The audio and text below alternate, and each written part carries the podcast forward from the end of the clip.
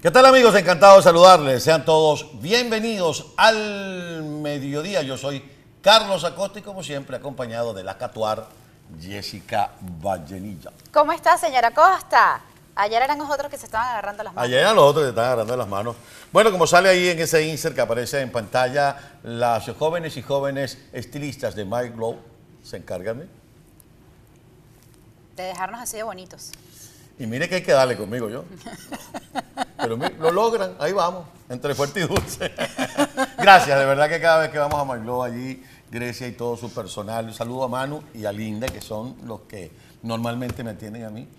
Pero bueno, vayan, vayan ustedes, no hace falta que trabajen en EBTV para que lo atiendan bien.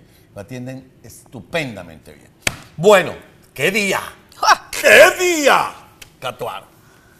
En cualquier momento nos vamos a West Palm Beach con José Pernalete, el hombre que dio el tubazo el día de ayer, con este servidor sirviéndole de ancla en el estudio, sobre la llegada de Claudia, Claudia Patricia, ¿qué se llama? Cla- sí, creo que es el es Díaz, el apellido. Claudia Patricia Díaz, aquí está, ah sí, Claudia Patricia Díaz.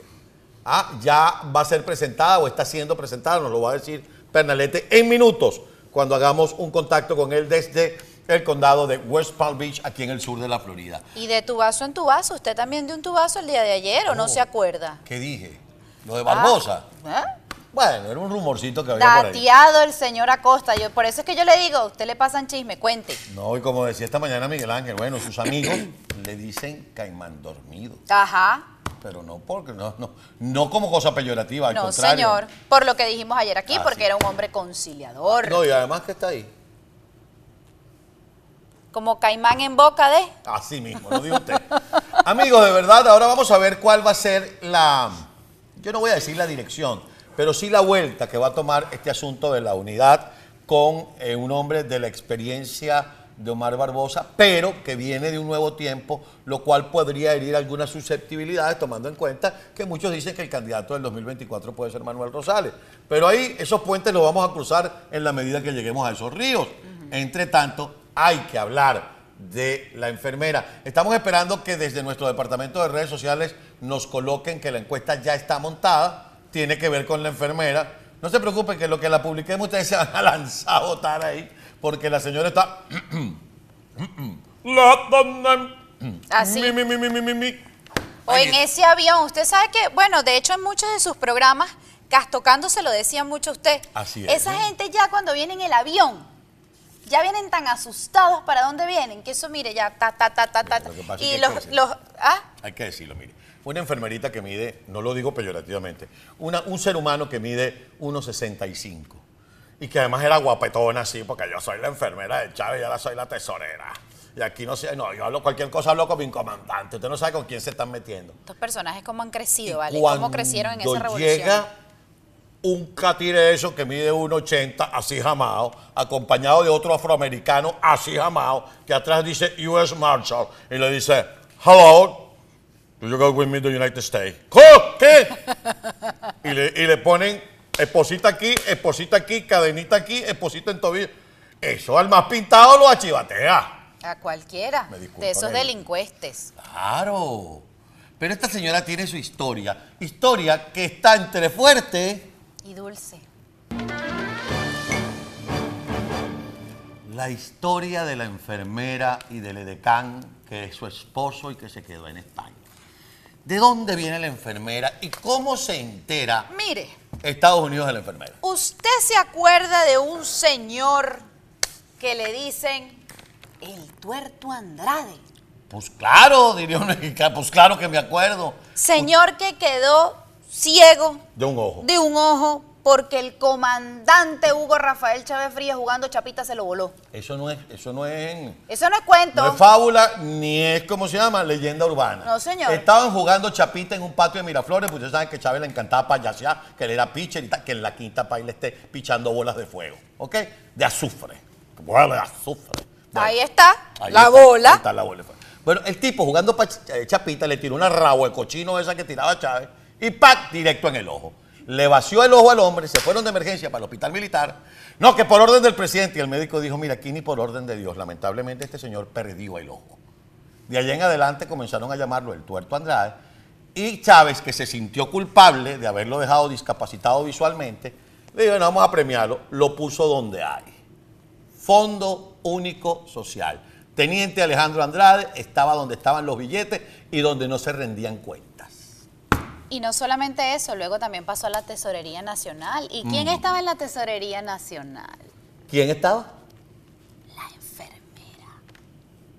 La enfermera.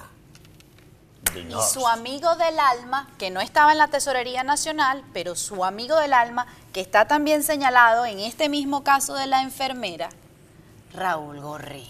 Algo está pasando. Pon Globovisión. Raúl Se Gorrín. tapaban entre ellos dos y hacían sus negocios entre ellos dos. Es más, en los pasillos de Globovisión, varias veces Gorrín decía, ese es mi hermano del alma. Chico, y tu hermano del alma como que te delató. Da la impresión, ¿verdad?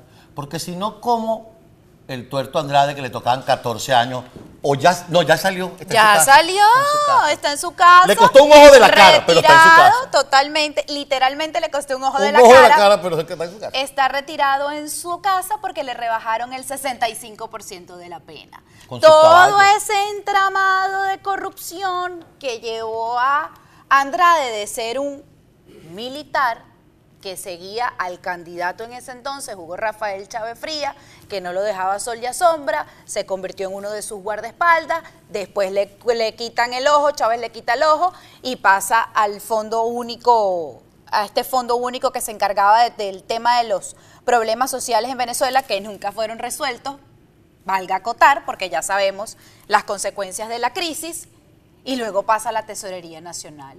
Y entonces después se vino para acá, para Florida, a Palm Beach. ¿En qué corte está la enfermera, señora En Costa? Palm Beach. Por cierto, el hombre le encanta andar en cuatro. ¿Cómo es eso? No, porque. Ah, el- caballo. eh, pero me gusta la gente inteligente. Por eso es que usted y yo somos compañeros. No me deje con la mano extendida. El hombre, caballos de 200 mil dólares y de 180 mil dólares. Y de Muchacho. medio millón de dólares. Si aquí en mis anotaciones, espérese un momento, que es que por ahí es que Usted lo está como Cristina del show. Aquí tengo mis notas. vale. Sí, porque es que precisamente con este tema de Raúl Gorrín, él le pasó una cuentica a Raúl Gorrín de una cuenta precisamente de unos caballos y por ahí lo empiezan a hacerle seguimiento. Chico, ¿dónde tengo yo? Que eran más de 100 mil dólares la cuenta de los caballos. Ah, Aquí pero- está, ajá. 174.800 dólares. Esto se lo sacó el New York Times. Esto nosotros no estamos inventando aquí nada. Aquí te pone de acuerdo con documento, léalo, léalo. De acuerdo con los documentos federales y como lo indicó el de New York Times, cuando el ex guardaespaldas recibió una cuenta por el transporte de sus caballos por 174.800 dólares, se la mandó a Gorrín. Que pagó, la que pagó esa cuenta firmando uno de sus chequecitos suizos. En sus cuentas en Suiza. Algo está pasando. En 2012 también hizo una transferencia bancaria desde un banco de ese país para comprarle un avión a Andrade. Mire, Gorrín, ¿qué todo ¿qué eso- Gorrín, ¿qué va a hacer con ese poco de plata? Lo va a tener que comer, ¿no? Por ese eso es hombre que no puede- sale de allá. Ese no puede salir de Venezuela. Están presos en, en- en Venezuela. Chico, vale. Ellos dicen que son libres, pero es mentira. Están toditos presos en Venezuela porque si sale, Chica tan bonita que era Globovisión antes, vale. Esto, esto, todos estos datos que nosotros les estamos dando acá está precisamente en un reportaje que se realizó y está en nuestra página web en el renglón de Venezuela que se llama Alejandro Andrade, la corrupción galopante del chavismo. Ahí Que está lo todo desglosadito, porque eso fue un trabajo que se hizo, ni, ni tampoco es que es que es a profundidad, es que todo Ahora, está pero una allí. pregunta, Catuar, porque ya veo que usted está muy bien documentado sobre el caso. Estamos hablando de que en minutos hacemos contacto con José Pernalete, que está ahí en la corte donde presentan a la enfermera. Ajá. Entonces, ajá. ¿Y Andrade ya con esto saldada su cuenta o existe la posibilidad de que Bueno, es que hay de hecho vecinos en su zona, en Wellington, donde está retirado cómodamente con su familia. Este, se ha hecho denuncias de lo que significa este hombre, todo lo que robó y como que no es tan justo realmente que esté en libertad. O sea, lo que pasa es que él, caso. sigue No sabemos. Puede él ser. sigue, él sigue como que dando información y eso es lo que lo ha salvado a él en todo este proceso y en toda esta investigación que se le venía haciendo, a- a- haciendo acá en Estados Unidos. Entonces, para Raúl Gorrín, para el tuerto Andrade Y para la enfermera, esta situación está entre fuerte. Y dulce. Ya venimos.